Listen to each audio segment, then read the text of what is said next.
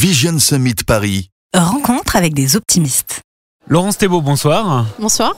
Alors, vous êtes responsable euh, du service marketing chez euh, Lavazza et vous vous occupez plus spécialement du service café en entreprise. Exactement. Qu'est-ce que c'est? Alors, le service café en entreprise, ça consiste à mettre à disposition des machines à café euh, Lavazza avec une offre 360 que Lavazza euh, propose, donc euh, aussi bien de la capsule, du café grain, café moulu, café instantané, pour pouvoir répondre à toutes les attentes des consommateurs en entreprise, donc tous les collaborateurs euh, chaque jour. Et euh, avec, euh, on a vu ces dernières années l'exigence des consommateurs, des collaborateurs qui, qui augmente.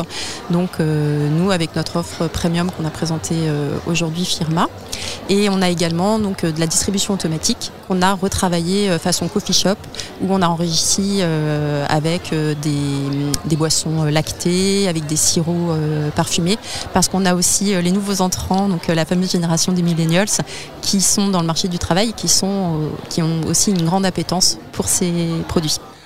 Pour bien comprendre votre présence ici aujourd'hui, on parle du bien-être en entreprise, du bonheur dans l'entreprise et clairement la machine à café dans l'entreprise. C'est le lieu de convivialité, c'est le forum en fait de, de l'entreprise. Donc euh, la machine à café, c'est euh, le premier euh, appareil électrique qu'on installe quand on, on emménage dans des nouveaux locaux avant le fax et l'imprimante.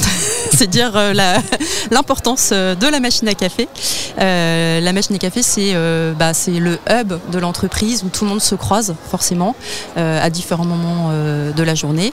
Et euh, l'avantage aussi de la machine à café par rapport, même si on est de plus en plus sur des open space, c'est le fait où il n'y a pas de hiérarchie. Donc on- autour de la machine à café, on peut aussi bien parler euh, au codir, euh, co-responsable. C'est interservice. Donc c'est vraiment là aussi où se crée bah, le sentiment d'appartenance d'une entreprise. Parce que c'est là où il y a la cohésion euh, qui se crée euh, autour de la machine à café. C'est là où on fait tomber toutes, euh, toutes les frontières en fait. C'est ça, c'est là où on crée du relationnel. C'est, euh, ça permet aussi de, voilà, ce côté euh, social qu'on met en place autour de la machine à café. Des fois, il peut y avoir des tensions parce qu'on est à l'ère du digital, donc beaucoup de mails qui, des fois, des messages ne peuvent pas forcément être bien interprétés.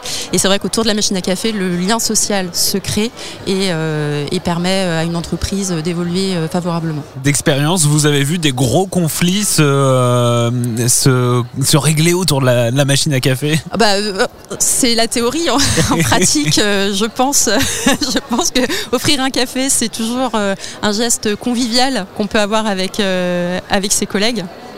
Alors, euh, on le voit dans les entreprises euh, modernes, les entreprises euh, des, des- des années 2000, les espaces détente, les espaces café prennent de plus en plus de place, rognent de plus en plus sur l'espace de, de travail. C'est ça. C'est un phénomène que vous constatez, j'imagine, vous aussi Exactement. En fait, on est avant on était dans des bureaux cloisonnés et maintenant on est en open space parce qu'effectivement le coût des mètres carrés c'est aussi un enjeu économique pour pour les entreprises.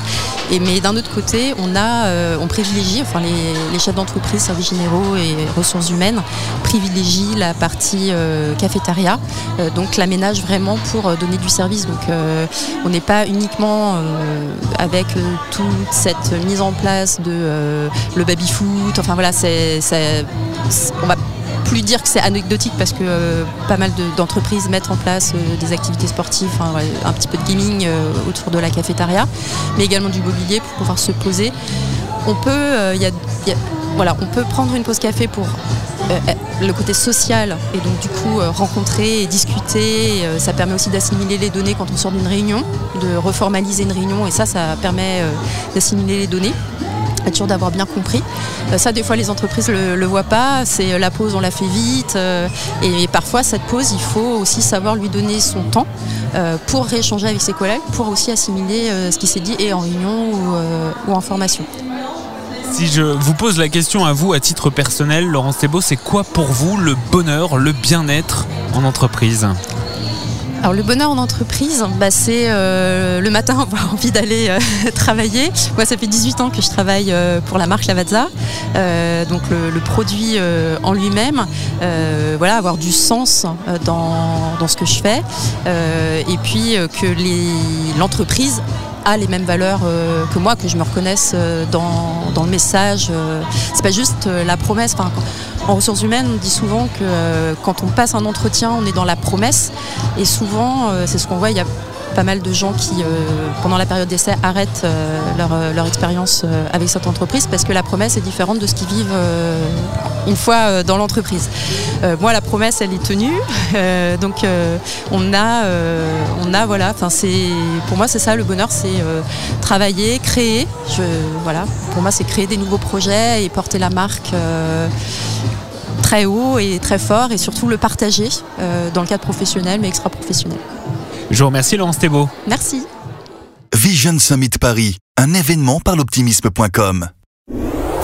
Média Meeting. Média Meeting.